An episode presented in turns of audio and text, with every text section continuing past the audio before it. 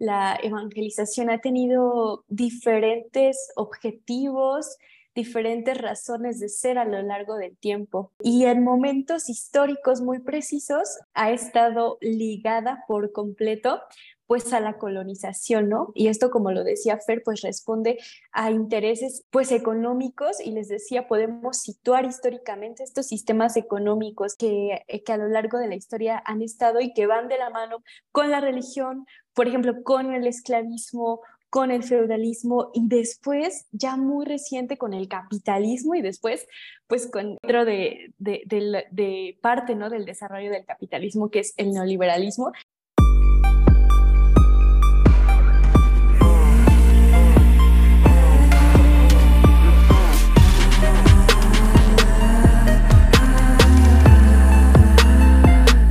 Hola, ¿qué tal? Bienvenidas. Nosotras somos Feministas, un podcast de mujeres RAG. Somos un grupo de mujeres cristianas y feministas que buscamos reencontrarnos con la verdad que nos hará libres, desde el cuestionamiento de lo establecido y la búsqueda de cielos nuevos y tierras nuevas a partir de los ojos de mujeres.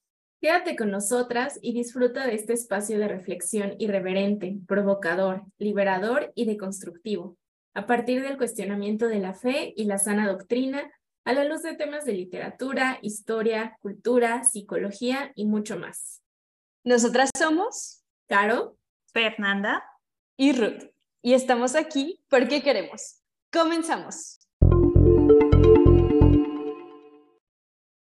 Bienvenidas, amigas. ¿Cómo están? Hola. Muy bien. ¿Ustedes? Hola, amigas. Qué gusto de estar aquí otra vez con ustedes. Qué gusto que estés aquí, Ruti. Nos encanta tenerte aquí. Bienvenida, Ruti. Ay, no, yo la más fan de ustedes. Las quiero mucho. Estoy muy contenta, muy contenta. Pues sí, amigas, como escucharon, hoy tenemos a Ruti con nosotras, que queremos mucho en este podcast. Este, la última vez que la escucharon fue con ¿Te acuerdas del, del número, Ruti? Sí, cuando Dios era mujer. Ajá. Y pues bueno, el día de hoy también venimos con un tema que ah, da para mucho. En aquella ocasión eh, hicieron dos capítulos porque, sí. dos episodios, porque estuvo muy largo. Y el tema de hoy también da para hablar muchísimo, pero trataremos de contenernos de al grano. Y pues bueno, como ya pudieron leer en el título, el día de hoy vamos a hablar de modelos de evangelización y su relación con la colonización y, y cómo esto sigue el día de hoy inmerso en nuestras eh, iglesias, círculos de fe, espacios eh, eclesiásticos, etc. Y pues vamos a empezar con lo más básico, que es, que es la evangelización. Y, o sea, nos podemos ir a un término muy, este, RAE, muy Wikipedia, porque en realidad hay muchísimas formas de expresarlo, ¿no? Pero, bueno, lo podemos eh, resumir en enseñanza y propagación de la doctrina cristiana en aquellos lugares en que las personas desconocen o no lo practican. ¿no? Esa es como una acepción así muy general. Si ya nos vamos a poner a hablar como este significado mucho más eh, bíblico, teológico, pues generalmente es descrito como el compartir las buenas noticias o las buenas nuevas, como ustedes lo digan. Y pues bueno, dentro de esto que es una tarea base fundamental o lo ha sido para las iglesias, pues encontramos muchísimas cosas de las cuales hablar y vamos a comenzar con sus primeras eh, apariciones, ¿no? Y vamos a hablar de la Biblia. No nos queremos meter en este momento a puntos muy teológicos ni un examen exhaustivo, pero sí vamos a recordar un poco em, los modelos de evangelización, si así se pudiera llamar, que encontramos. Y pues evidentemente el ejemplo eh, más notorio, más recordado que tenemos es el de Jesús. Y pues su ministerio se caracterizó justamente por la propagación de las buenas noticias. En Jesús encontramos un ministerio bastante controversial, no solo para su tiempo, sino también para muchas personas el día de hoy. Y es que eh, Jesús era, a pesar de las características eh, muy tiernas que a veces podemos encontrar, también era un tipo muy rudo, muy duro, a veces extremadamente directo y pudiésemos decir que hasta grosero, ¿no? Si hoy en día una pastora o un pastor se nos acercara a esos modos, no sé, no sé que también lo recibiríamos. lo cierto es que era un tipo que tenía este, esta historia, esta herencia de los profetas de anunciar buenas noticias, pero eh, anunciar las buenas noticias también trae consigo una parte de declaración de cuáles no son las buenas noticias, ¿no? De qué ha estado en el pasado, mm, no quiero utilizar la palabra mal, tal cual, pero sí qué es lo que ha estado un poco enfermando, dañando, qué son las cosas que eh, se han ido viciando que deben de ser entonces transformadas, por lo cual debe de haber buenas noticias, ¿no? Entonces, en el ministerio de Jesús encontramos prácticamente ese modelo de denuncia y anunciación. Eh, pero también tenemos un modelo que es, diría yo, casi puesto a igualdad de importancia dentro de las comunidades de fe que es el famosísimo apóstol Pablo. Y lo tenemos como el eh, prototipo del misionero, ¿no? Y es aquí donde empieza ya a mezclarse un poco estos dos términos, que es la misión con la evangelización, que van muy, muy, muy de la mano, que el día de hoy se pudiera entender como esa misión transcultural, que es el literalmente eh, traspasarlo a otra cultura diferente y que va a traer muchos problemas de, las, de los cuales ya Fer nos hablará un poquito más adelante. He de decir que Fer, siempre que puedo lo presumo, fue mi maestra de misiones en el seminario este, y tiene cosas así fascinantes que decir sobre la misión. Entonces, eh, eso se lo dejaremos un poco más a ella.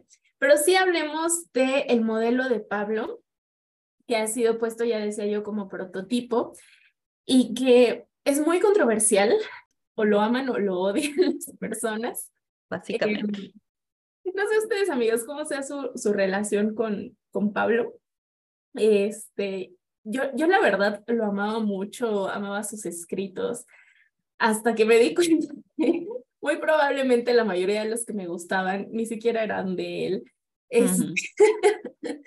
Pero Pablo tiene una forma mm, de utilizar la ley para la evangelización que para muchos puede sonar muy liberador en el aspecto de que no era como el contratipo de los apóstoles, eh, que no permitían que personas que no fueran de la misma cultura, de la misma raíz, eh, supieran de estas buenas noticias o que pudieran ser eh, añadidos a. Pablo, en cambio, usa este, este modelo de compartir con los gentiles, de viajar a otros lugares. Entonces, bueno, eso se puede reconocer como algo muy, muy lindo, muy abierto, muy inclusivo, si lo leemos desde esa perspectiva, o muy intrusivo, si lo leemos desde otro punto. Eh, y quizá aquí Ruti nos, nos puede ayudar, ¿no? Que es ya el traspasar las culturas, eh, traspasar sus identidades y tratar de cambiarlas porque no se ve como aceptable eso, eso otro, eso diferente a lo conocido como la norma para él al menos. Eh, sin decir, por supuesto, que el trasfondo de, de Pablo, como lo diría eh, la pastora Carla Evangelista, que fue mi maestra de teología paulina, eh, Pablo era un sicario, ¿no? Antes de todo esto, Pablo era un sicario. Sí. un matón, tal cual. Entonces, esto también puede sonar eh, muy controversial, pero lo iremos hablando eh, ah, con, el transcurrir de la plática.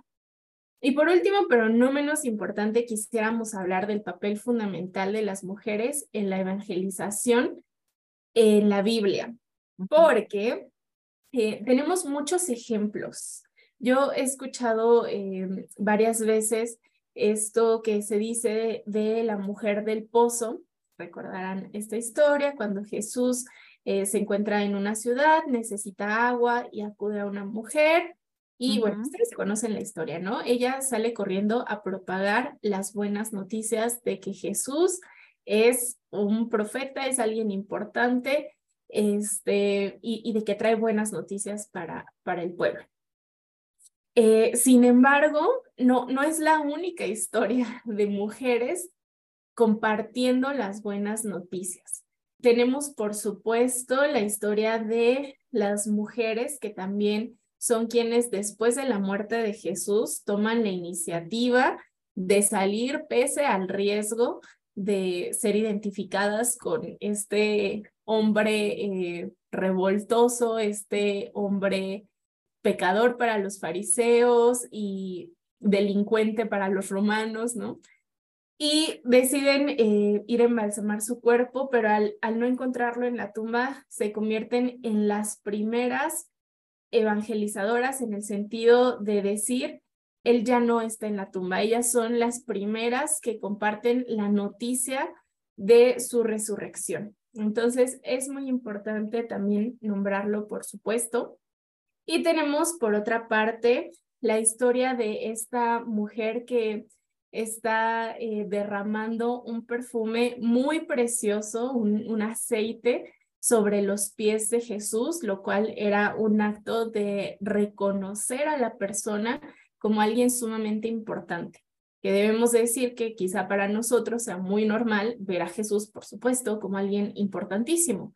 Sin embargo, pues para su época era nada más que un eh, carpintero desempleado que se la pasaba eh, viajando y quizá viviendo de los recursos económicos de otras personas, ¿no? Para, un, para alguien no podría haber sonado como que Jesús merecía este respeto.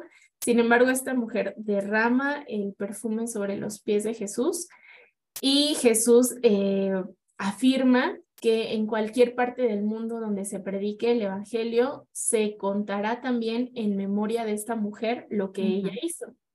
Que por cierto tenemos este libro de En memoria de ella. Librazo. sí.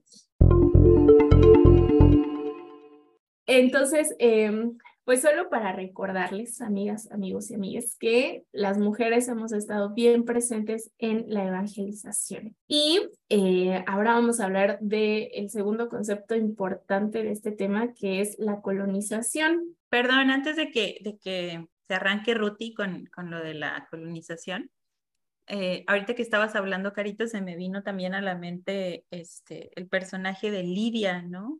Lidia, la que vendía púrpura que, que finalmente, si, si nosotros ahí leemos en, en Hechos, creo que es Hechos 16, donde se habla de la historia de esta mujer, una mujer que era como, como la dueña de casa y que al final se convierte en una de las líderes que Pablo deja en, en la ciudad, en la ciudad de, de Filipos, si no mal me, me equivoco ahí, este, pero es muy probable que ella haya sido una de las fundadoras de esta comunidad de fe que se desarrolla, ¿no? Entonces, o sea, como ella, muchas otras más que podríamos mencionar, que finalmente son mujeres que están involucradas en el, en el desarrollo de las comunidades de fe en, en los tiempos de Jesús y en los tiempos de Pablo, ¿no? Y bueno, pues hablando también un poquito de, del tema de la colonización y de la misión de Dios y cómo esto se ha ido cautivando, déjenme les platico que algo que también es muy importante cuando hablamos de, la evangelización es un, es un concepto que se llama la misión de Dios. que básicamente este concepto es, se refiere pues a la, a la misión de Dios de restaurar a la humanidad consigo mismo a través de la persona de Jesucristo, ¿no? De, de volvernos a traer a Él y cómo ocurre todo este proceso. Y, y, creo que en Jesús, como decía ahorita Carol, podemos tener como, como muchos de, lo, de las bases que van a sentar el, el cómo compartir las buenas nuevas y en qué consiste el mensaje de las buenas nuevas, ¿no? El mensaje del reino de Dios. Pero, pero, ¿qué fue lo que pasó con el tiempo? Lo que pasó con el tiempo es que ese, esa misión de y ese mensaje de Jesucristo parece haber sido como, como cautivado por otros intereses y, y al final terminamos como eh, viendo a través de la historia cómo muchas veces la religión se utilizó para el, pues simplemente para colonizar y para, para tener más posesiones eh, de tierra, más recursos eh, naturales y, de todo tipo, bajo la bandera de que pues vamos a, evangelizar, ¿no? Vamos a hacer misión de Dios y, vamos a estos lugares inhóspitos a, descubrir lo que hay allá, cuando en realidad los motivos principales pues fueron otros, ¿no? No era, no era que aquí los, el Evangelio no llegó a nuestro país, pues porque los españoles tuvieran una carga profunda por la espiritualidad de nuestro territorio, ¿verdad? Todos sabemos que, que todo llegó por todo menos por el interés espiritual, ¿no? Y, y ese es el tema con la, con la colonización de la fe, ¿no? O la, o la colonización y la cautividad de la misión de Dios, que, que al final somos nosotros incluso, somos como producto de todos estos procesos en los que sí, el Evangelio llegó a nuestra tierra, pero la forma en la que llegó, las intenciones que habían detrás, los métodos que se utilizaron para que pudiéramos conocer el Evangelio, evidentemente no reflejan en lo absoluto a el ministerio ni la persona de Jesús, pero ni cercano, ¿no? Y este, es importante que lo mencionemos porque, porque creo que aún hoy en día seguimos como arrastrando ciertas, ciertas cuestiones. Digo, más adelante voy a hablar un poquito más de,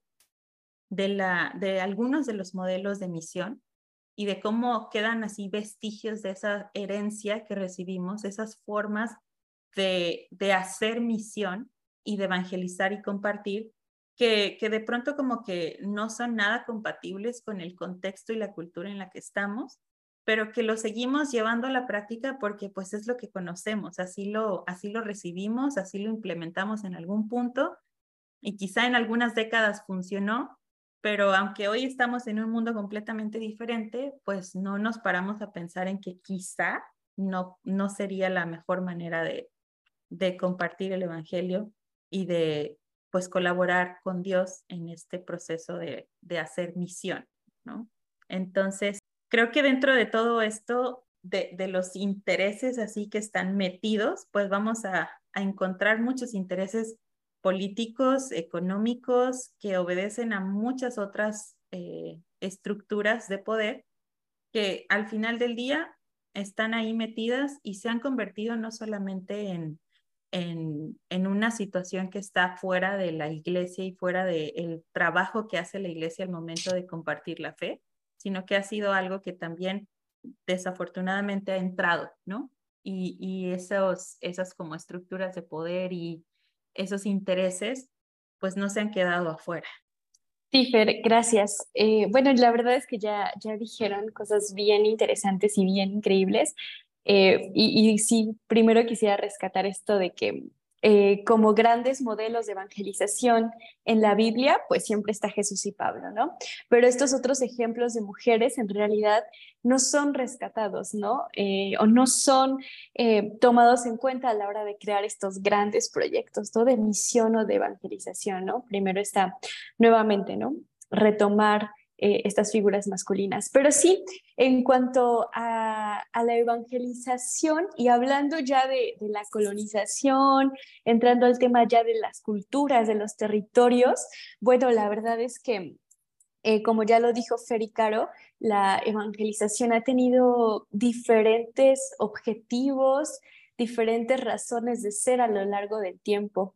Eh, y en momentos históricos muy precisos, la, evangelización ha estado ligada por completo pues a la colonización, ¿no? Y esto, como lo decía Fer, pues responde a intereses eh, pues económicos y les decía, podemos situar históricamente estos sistemas económicos que, eh, que a lo largo de la historia han estado y que van de la mano con la religión, por ejemplo, con el esclavismo, con el feudalismo y después, ya muy reciente, con el capitalismo y después, pues con eh, eh, otro de, de, parte ¿no? del desarrollo del capitalismo, que es el neoliberalismo, y pudiera sonar como que, bueno, ¿eso qué tiene que ver? La religión eh, siempre ha estado bien presente y bien metida en estos temas económicos y políticos, ¿no? Siempre ahí queriendo meter, pues, como la nariz justo a través de, este tema de, la evangelización. Entonces, bueno, eh, la, evangelización y el discurso religioso eh, en, estos, eh, en momentos de, de, colonización en el que un pueblo llega a otro lugar a ocupar territorio, el discurso religioso y este discurso de evangelización, pues siempre ha sido una forma de validar el dominio de un pueblo sobre otro, ¿no? el discurso religioso, la Biblia, la evangelización ha sido una forma de validar eh, lo que está ocurriendo eh, dentro de un territorio que está siendo conquistado. Eh, y el dominio de, de, un grupo de personas sobre otro, ¿no?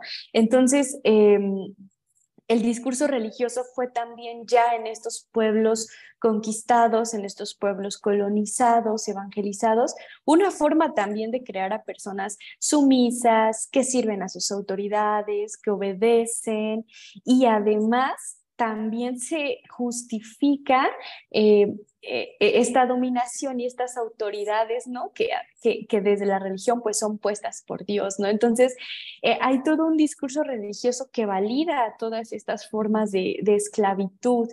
Em, y por ejemplo, ya, ya comentaba Fer el caso de, de la Nueva España, ¿no? Eh, y esta discusión en la que llegan pues los conquistadores y se preguntan si, si los indígenas con los que se estaban encontrando tenían alma. ¿no? Y dicen, bueno, no tienen alma, hay algunos, ¿no? Que dicen, no tienen alma, entonces no hay que salvarlos, no hay necesidad de salvarlos, están a nuestro servicio pero sí hay otros frailes, como Fray Bartolomé, por ejemplo, que incluso lo llaman el defensor de los indios, pero a pesar de eso, bueno, él decía, si tienen alma, si hay que encaminarnos hacia, hacia, eh, hacia el cristianismo, y, esto nos hace ver que pues en realidad estos conquistadores, estos evangelizadores, pues jamás abandonan el, sentimiento de paternalidad, ¿no? Entonces, además, es muy interesante justo que esta conquista espiritual eh, es también eh, vista como parte de un proceso civilizatorio, ¿no? O sea, son hombres blancos que vienen de una civilización más avanzada, mejor, con una, con una mejor religión, con una religión más avanzada y que van a salvar a los pueblos, de su barbarie, de, su ignorancia y de, todo. De su ignorancia, de su atraso, ¿no? Entonces, el cristianismo y estos evangelizadores van a llegar a salvar a la gente de, absolutamente todo, ¿no? Y esto va a estar aún muy presente. Ya después vamos a hablar un poquito más de esto, pero va a estar bien presente aún en nuestros modelos de evangelización, ¿no? O sea, pensamos que vamos a salvar a la gente. Y esto tiene que ver con el tema que tocaba Caro de la cultura, ¿no? Lo diferente. Voy a salvar a la gente que es diferente a mí, que no piensa como yo, que no tiene la misma religión que yo, y entonces hay que salvarlos de, de la perdición en la que están De sí mismos, ¿no? Hay que salvarlos de sí mismos porque están completamente perdidos. Y eso que dice Ruti está, está completamente ligado a... Eh, yo les voy a recomendar mucho, por ahí se los vamos a dejar en, en los comentarios, un, un libro de un autor que se llama Carlos Cardosa Orlandi, tiene un libro que se llama eh, Una introducción a la misión y algo de lo que él habla es justamente pues de, los modelos que heredamos de misión, entre los cuales eh, pues se distingue en, en uno de ellos que es la misión como modelo de ultramar. Es esta concepción justo de que al principio cuando empiezan todos estos movimientos misioneros a llegar al sur, pues estos movimientos vienen del, del Atlántico Norte, ¿no? Ya sea de Estados Unidos, Europa, pero de la parte norte, y obedecen a este concepto que se llama la carga del hombre blanco, ¿no? Entonces, ellos se ven a sí mismos como Dios se me ha revelado a mí y yo tengo como esta carga y esta obligación, por así decirlo, de llevar este gran mensaje y esta salvación que yo he recibido. Pero yo creo que ah, hasta ahí podríamos rescatar ciertas cosas, pero eh, cómo se traduce y se lleva a la práctica, o sea, de ir al otro lado del mundo, a donde no hay nada de conocimiento de Dios, porque eso es algo que, hasta hoy se sigue diciendo, ¿no? En ambientes de, misioneros, vamos a donde no hay nada, donde no ha llegado el Evangelio, a, llevarles este mensaje a estos pobres que no tienen ni conocimiento, ni capacidad, ni, no hay nadie, ¿verdad? No hay quien les predique, no hay, no hay cómo ellos puedan entender. Y ese asumir que nosotros somos los responsables de, llevar esa, esa, ese mensaje, aunque puede sonar como muy familiar y puede sonar algo con lo que crecimos dentro de la iglesia, puede tener una connotación sumamente peligrosa en el sentido de, de terminar colonizando y de terminar llevando no nada más el Evangelio, ¿no? el Evangelio de Jesús, el, el, el discurso del reino que él predicó, sino que llevamos un Evangelio cargado de culturas y de una cultura que es completamente ajena al, al lugar a donde lo estamos queriendo llevar, ¿no?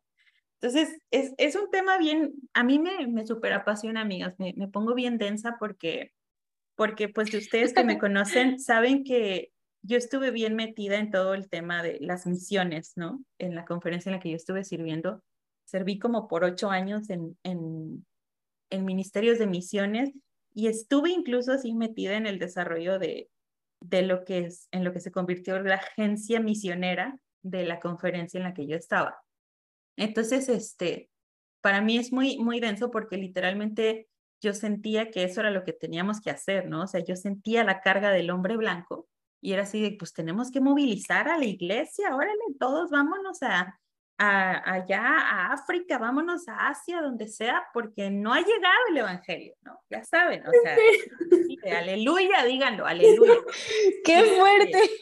Es en serio, entonces, cuando ya por fin a mí eh, me cae el 20 de esta revelación, fíjense, todavía, déjenme les cuento esta así bien breve, este autor fue a dar ahí a la iglesia en la que yo me congregaba, la Trinidad, este, a dar unas conferencias sobre misión, ¿no? Cuando yo estaba pero metidísima armando todo el proceso de, de, preparación para los misioneros. Y cuando él empieza así a dar esta conferencia ahí, yo me acuerdo que algo se me, se me rompió adentro, como que todo me estaba dando ahí un ataque de qué está diciendo este hombre, ¿no? Y cómo, y hasta me paré como unas tres, cuatro veces a hacerle preguntas de que, o sea, no puede ser que esté diciendo esto, o sea, ¿cómo está diciendo que no estamos llamados a ir a, cruzar el fin del mundo para compartir de mi Cristo? O sea, ¿cómo es posible? ¿no?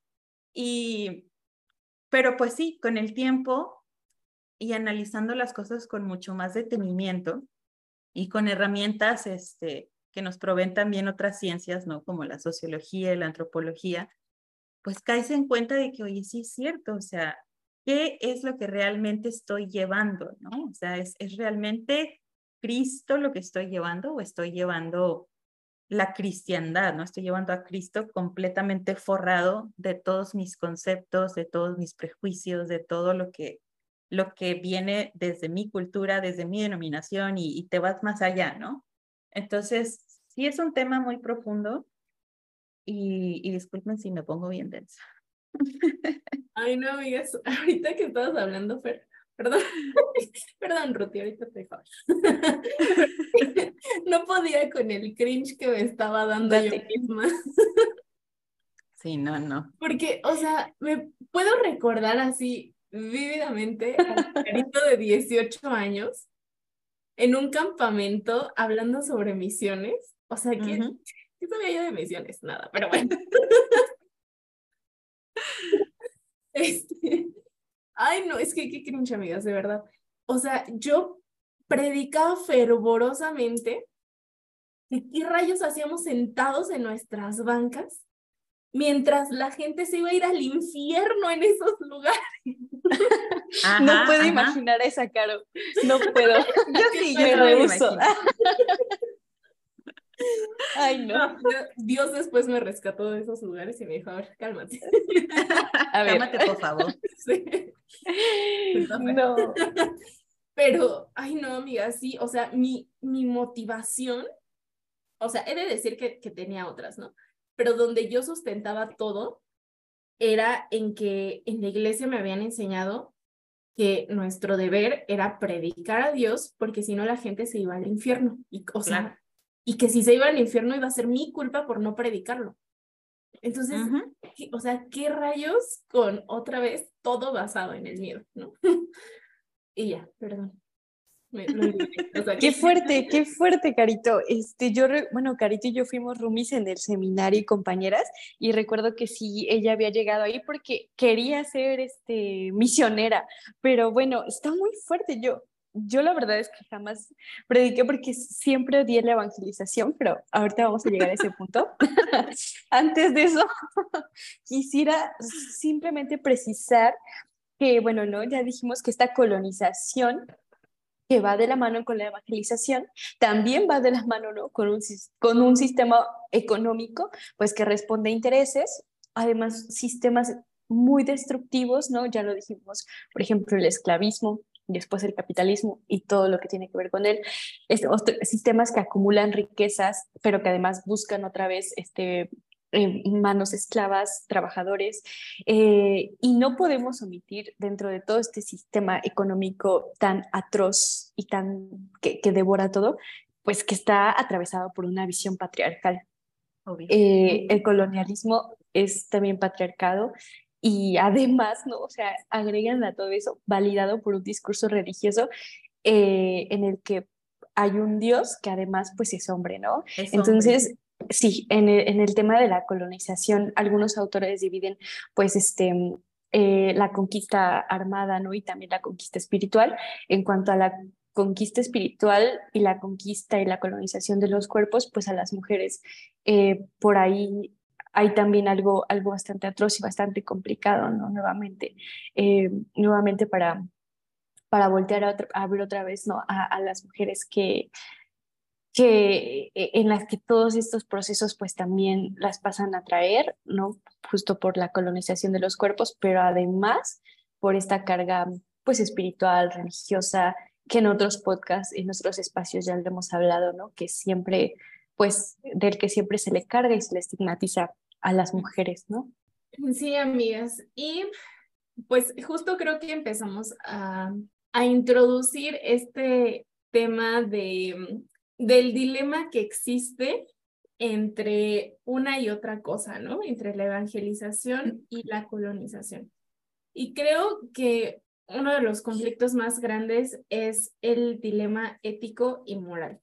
Mm. Quiero empezar diciéndoles esta muy, muy breve historia de que, eh, pues yo estudié turismo, ¿no? Entonces, en la especialidad en la que yo estaba era mucho, mucho contacto con comunidades, ¿no? Era como mucho turismo rural, turismo sustentable, etcétera, ¿no?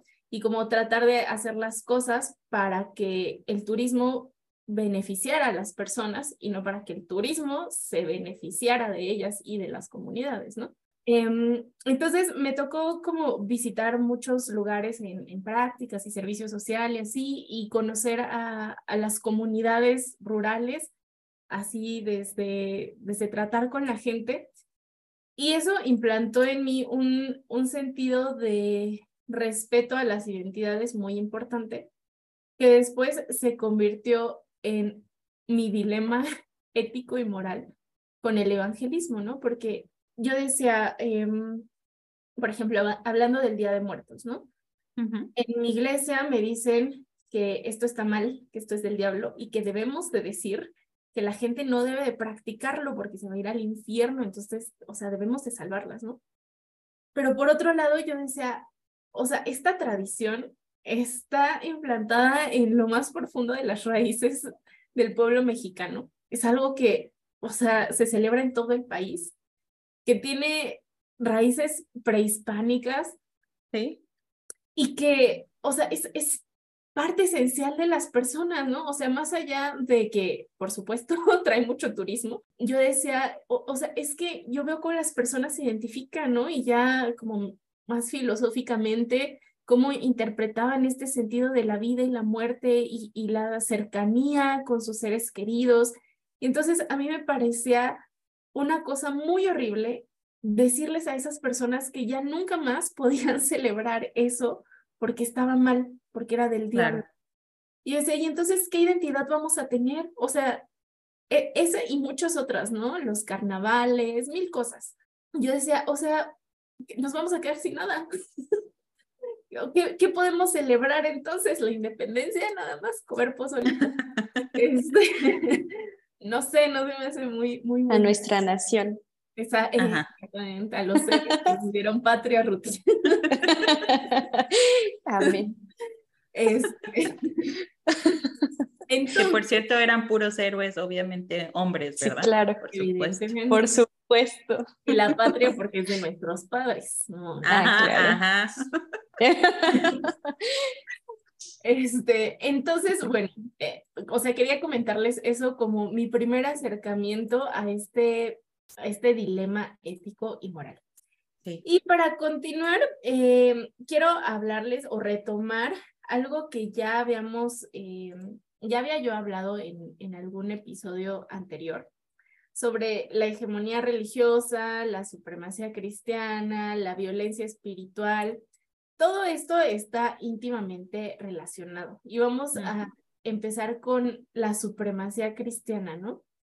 Que es este entendido, este dar por hecho que la cultura, vamos a decirlo, cristiana, es decir, todo lo que en torno a esta religión gira, que mm, para ser precisos, no solamente es religioso, sino también incluye un entorno eh, sumamente político, social, familiar, ¿no? Es dar por hecho que esta religión debe de regir nuestra moralidad y nuestra ética, ¿no? Que bajo esas normas es como deberíamos de comportarnos, es, es la regla, ¿no? Ajá. Canon, por supuesto.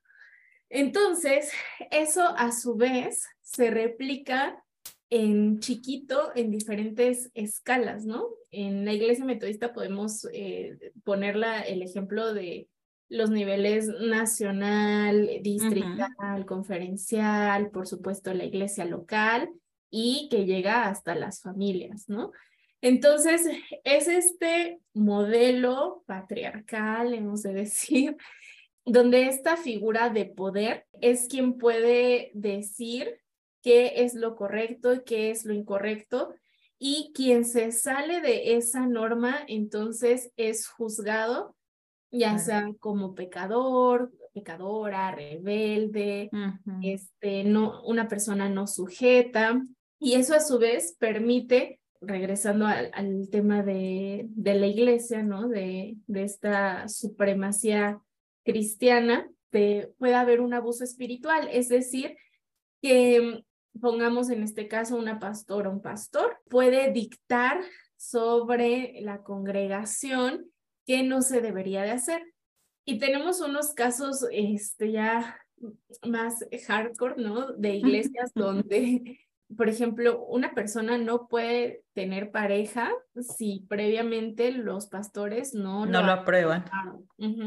E incluso oh. más aún, ¿no? Conozco este, a, a una chica que me decía que sus pastores decidían con quién debía de salir, o sea, como que ellos armaban las parejitas dentro del grupo de jóvenes, ¿no? Este, y entonces era como, las llamaban y era como, Dios me habló eh, y, o nos habló, porque eh, ahí había como un matrimonio que eran los pastores, y nos dijo que tú debes de salir con fulanito, y así le, o, fulanita, ¿no? Y así les decía. Qué peligroso. Ya sé. Qué terrible. Pero, pero ¿sabes qué es lo más triste? Que conozco, amiga, conozco. Ah, conozco. Qué feo. Sí, o sea, esto yo, no lo supe porque lo leí. sí, sí, sí. Ajá, ajá. Este, y, y sí, justamente es súper peligroso porque además después de eso viene esta, esta carga de que si, si esta persona con la que los pastores me dijeron que Dios decía que debía de estar no es de mi agrado o me violenta o etcétera, o sea, ¿cómo, ¿cómo me voy a separar de esta persona si es la voluntad de Dios, no? Y eso nos lleva a muchos sometimientos. Y aquí también en el abuso espiritual podemos hablar eh, de esta decisión que se tiene sobre nuestros cuerpos, sobre nuestra sexualidad, sobre nuestras formas de expresión de identidad, etcétera, ¿no? Entonces, me gusta, a mí me gusta el chisme y que se arme aquí este, la, la plática del chismecito, amigas, pero fuerte. Pues ustedes sabrán, ¿no? Que en esto se publicó en el evangelista mexicano. Y una, una publicidad, ¿no? De una marcha que iba a haber. Entonces. No sé de qué hablas, no sé. Creo que lo soñé. Creo que lo soñé. Sí, puede ser, puede ser. Nunca pasó. Aparentemente. Nunca pasó. Porque ya no hay evidencias, pero sí tomé screenshots. Este. Gracias, Algo que, que me llamaba muchísimo la atención era que los fundamentos para defender, ah, en contexto, ¿no? Esta era una marcha pro vida ¿cómo se llama esto? El eje por la familia, no me acuerdo. Sí, el Frente Nacional por la Familia, ¿no? Pues un partido político, ¿no? Pro vida. este, y, y, como que muchas personas eh, insistían en que, oye, mm, no todos eh, congeniamos con esta idea, ¿no? Y el argumento de muchas personas era, esto está en la disciplina, por lo tanto, o sea, es, es lo que debemos de, de propagar, ¿no? Y ah, o sea, o sea que si no estoy de acuerdo nada más porque ahí unas personas decidieron que debiera en la disciplina, ya, o sea, ya, nos frenamos todos, ¿no? Es esa superioridad moral, ¿sabes? Sí. sí, sí. Qué fuerte. Sí, o sea, es que, miren, si entra una persona nueva, ¿no? Alguien que apenas va ahí como que aprendiendo cositas, ¿no? y, tiene estas dudas, estas preguntas, y, se acerca a su pastor, a su pastora, le pregunta algo al respecto y le dice, ah, es que nuestra disciplina dice esto. O sea... ¿eh? Sí, perdón, o sea, tienes que seguir estas reglas porque te estás haciendo adepto de esta religión y entonces así es como debes de pensar. Eso es la superioridad moral que se sigue implantando hasta el día de hoy con el ejemplo que acabo de dar. Sí, Carito, este, es, está muy, muy fuerte lo que, lo que cuentas, pero pues tristemente es parte de, de nuestro diario vivir, ¿no? En, dentro de las iglesias. Y, y, lo traemos a la mesa, amigas y amigos que nos escuchan, no nada más con el afán de, de criticar, ¿no? No nada más con el afán de señalar, ah, eso está mal, sino porque creemos que, que una vez que generamos el diálogo alrededor de, de lo que consideramos que debe cambiar, pues entonces podemos levantar estas propuestas y decir, existen otras formas, eh, se pueden hacer las cosas distinto, pero, pero sí quería yo nada más aclarar porque no queremos que nos sientan así como, como que nada más estamos aquí tirando mala leche. sí, sí somos críticas, pues lo tenemos que ser, eh, pero, pero vamos a llegar al punto de, de, de nuestras propuestas, ¿no?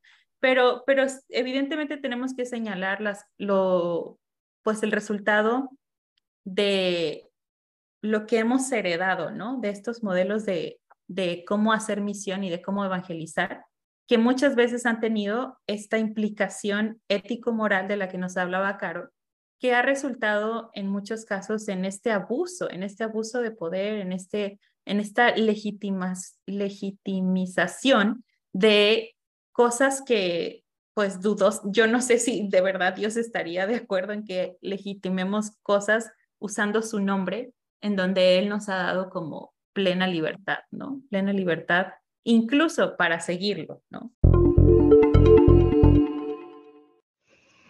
Queridas amigas, lamentablemente nos extendimos mucho, por lo cual vamos a tener que dividir esto en dos partes.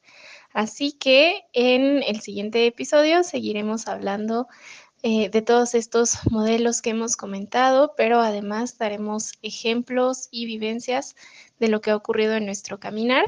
Y también eh, platicaremos un poco de las perspectivas a futuro, de la esperanza que puede haber y de cómo vemos nosotras que puede seguir funcionando eh, distintos métodos de evangelismo y evangelización eh, pero de una forma muchísimo más sana, más transversal y menos colonizadora. Ya por último, las invitamos a que nos sigan en todas nuestras redes sociales, a que busquen nuestro podcast como feministas en todas las plataformas de podcast y síganos también en Instagram y en Facebook. Y nos vemos en el siguiente episodio.